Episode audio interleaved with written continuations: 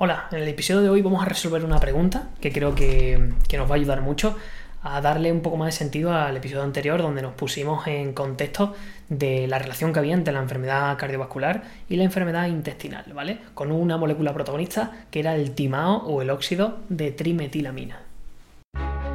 Bienvenido a Hackeando la Salud, un lugar donde discutimos ciencia y herramientas basadas en ciencia para optimizar la salud y el rendimiento en el día a día.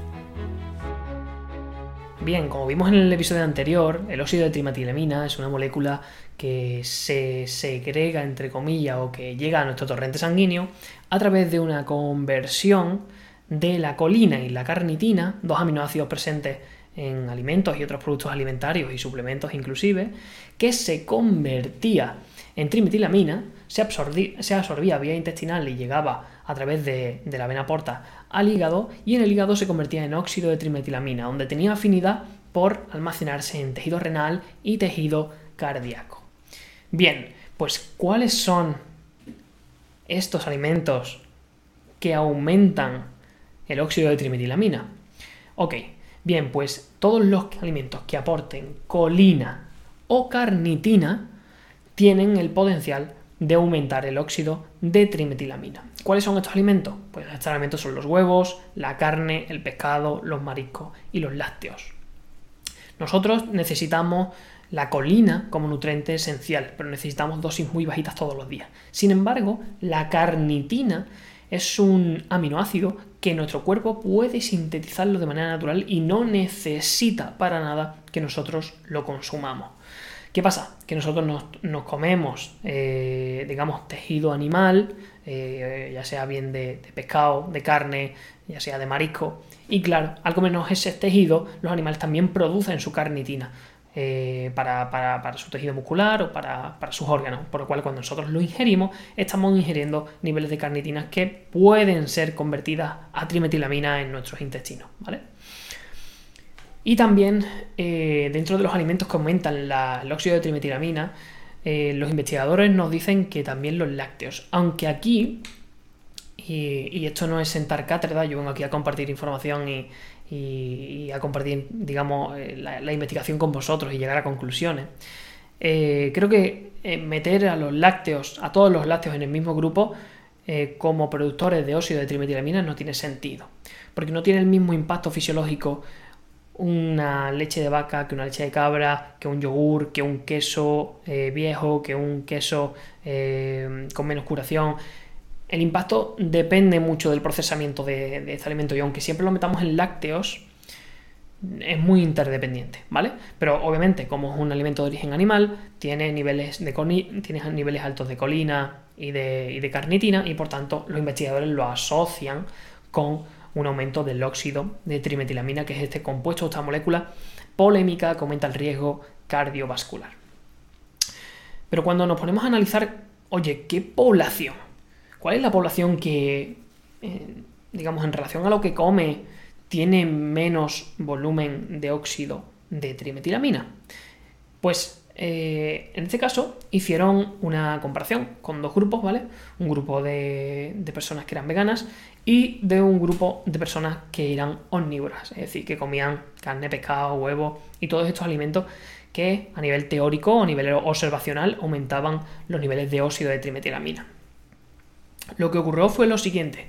Cuando analizaron, eh, cuando analizaron los niveles de, de óxido de trimetilamina después de una comida en ambos grupos.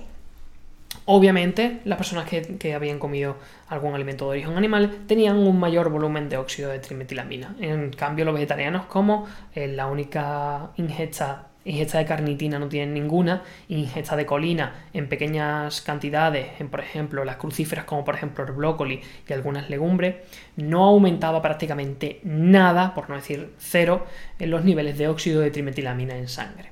Sin embargo, hicieron algo que me pareció muy, muy, muy llamativo, que es darle a un sujeto vegano, eh, o a varios sujetos veganos, un bistec, es decir, eh, una carne grasa que era rica en carnitina y rica en colina. Y lo compararon a esa misma ingesta con un sujeto omnívoro para analizar los niveles de óxido de trimetilamina que tenían después de la, de la, digamos, de la ingesta de esta comida, que era similar en ambos casos.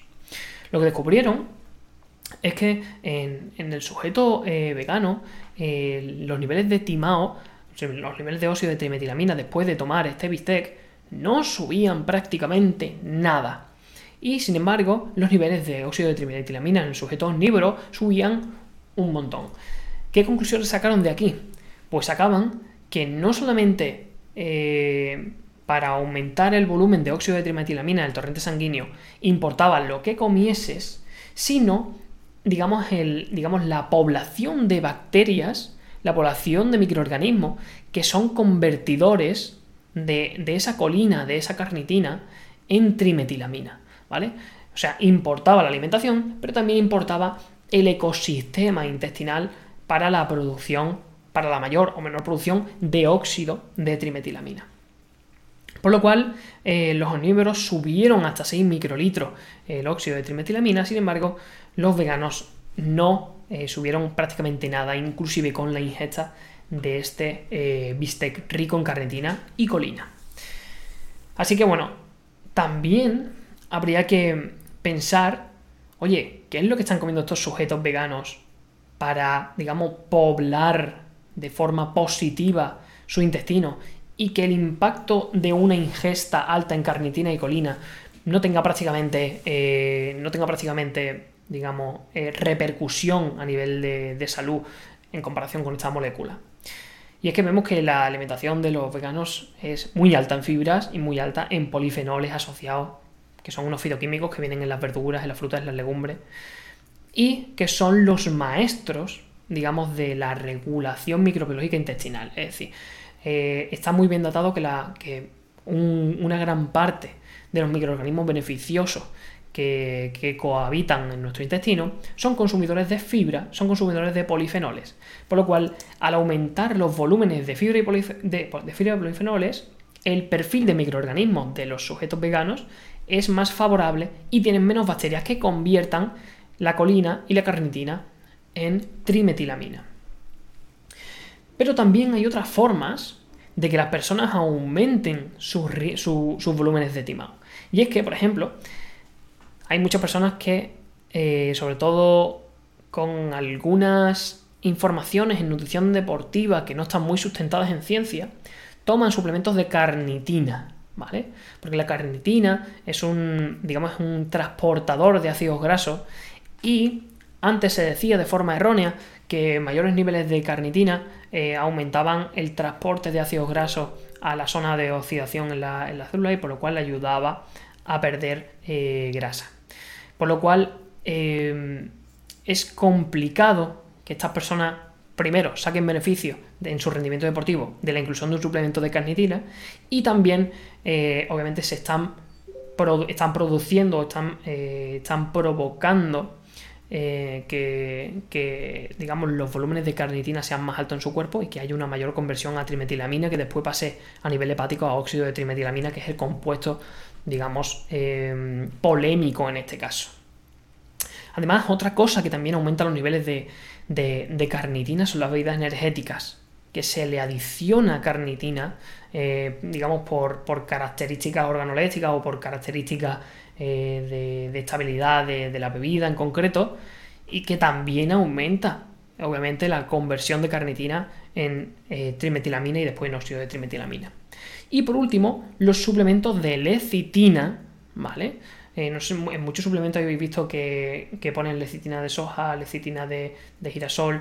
Los suplementos de lecitina llevan colina, por lo cual, tomar eh, suplementos que llevan como excipiente algún tipo de lecitina también están incluyendo colina en nuestro aparato digestivo, aumentando el riesgo de eh, mayores volúmenes de óxido de trimetilamina. Pero, ¿qué relación tiene este óxido de trimetilamina con la salud en general? Porque ya hemos visto que aumenta el riesgo de generar la placa aterosclerótica, pero no solamente eh, perjudica a, los conductos por donde va la sangre y al tejido cardíaco en concreto, sino también parece que eh, este, este, aumento de óxido de trimetilamina está asociado con cáncer. En concreto, hay estudios de intervención, estudios eh, observacionales sobre eh, población que padece cáncer de próstata. Y en este caso, los investigadores lo asocian no solamente con la aparición de cáncer de próstata, sino también con la progresión y agresividad, eh, expansión y mortalidad de ese cáncer de próstata. La colina eh, parece estar concentrada en muchos tipos de células cancerosas dentro de este tipo de, tumor eh, prostático, ¿vale? Por lo cual, si eh, haciendo pruebas de imágenes, haciendo pruebas de imágenes en las que los investigadores seguían la absorción de esta colina, se podía ver la, e, eh, la, expansión del cáncer en estos sujetos con cáncer de, próstata, siguiendo solamente la colina, porque la absorción de las células tumorales del cáncer de próstata absorbía mucha, mucha, mucha colina. Por lo cual, eh, también se, se, asocia volúmenes altos de óxido de trimetilamina con eh, cáncer de próstata. Como decíamos antes, no solamente en la aparición, sino también en la gravedad, la progresión y en la mortalidad, ¿vale? Muy importante. Pero no solamente ya sabemos que el óxido de trimetilamina tiene afinidad por tejido renal y, la próstata está muy cerca de ese tejido renal.